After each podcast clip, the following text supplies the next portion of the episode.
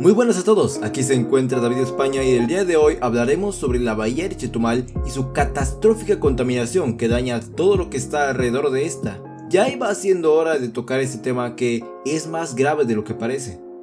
Empecemos por lo primero.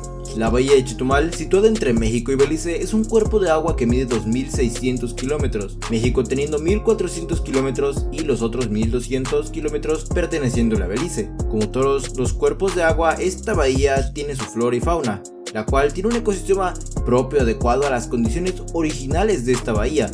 Sin embargo, desde hace un tiempo para aquí, tanto investigadores como residentes de la ciudad de Chetumal nos hemos dado cuenta de que la contaminación de esta bahía es bastante severa y que le da una mala imagen a la ciudad además de que es un peligro para todos los seres vivos que viven en ella. Pero, ¿qué es lo que ocasiona esta catástrofe? La realidad es que la propia gente que habita Chetumal es la responsable de la excesiva contaminación que tiene actualmente la bahía. Todos aquellos que pasean por el bulevar de la ciudad y arrojan sus desechos al mar están causando un daño que podría incluso llegar a ser irreversible. Y Lamentablemente no es solo eso. Las 60 descargas de aguas residuales que provienen de casas, habitación, comercios y escuelas públicas y privadas están ocasionando graves problemas de contaminación en la bahía de Chetumal, ocasionando la muerte constante de especies marinas en peligro de extinción, ya sean manatís o incluso delfines. Al igual que las situaciones ambientales severas causadas por el sargazo, la cantidad extrema de contaminantes en la bahía de Chetumal es un peligro para la supervivencia de los seres vivos que habitan en ella.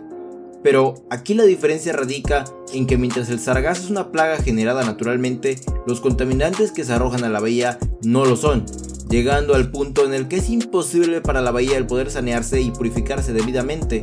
Todo lo anterior causado por la gran cantidad de desechos inorgánicos como el plástico o el vidrio, que ni siquiera es posible el descomponerlos. No hay muchas soluciones que se puedan apreciar a simple vista. En esta ocasión no existe una ruta fácil y deberemos de tomar la forma más tediosa y el camino largo. Para poder mejorar nuestra situación actual, debemos de permitir a las plantas como el manglar el sanear y purificar el agua como es debido. Esto solamente podremos lograrlo al eliminar la mayoría de contaminantes que dañan y detienen a la flora encargada de mejorar las condiciones de la bahía.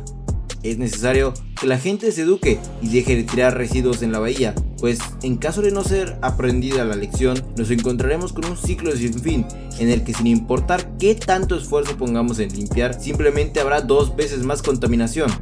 Espero que piensen bien la próxima vez que tengan un poco de basura. Quizá sea mejor guardarla en tu bolsillo y tirarla en un lugar apropiado, en vez de lanzarla a la bahía y ver qué pasa. Gracias.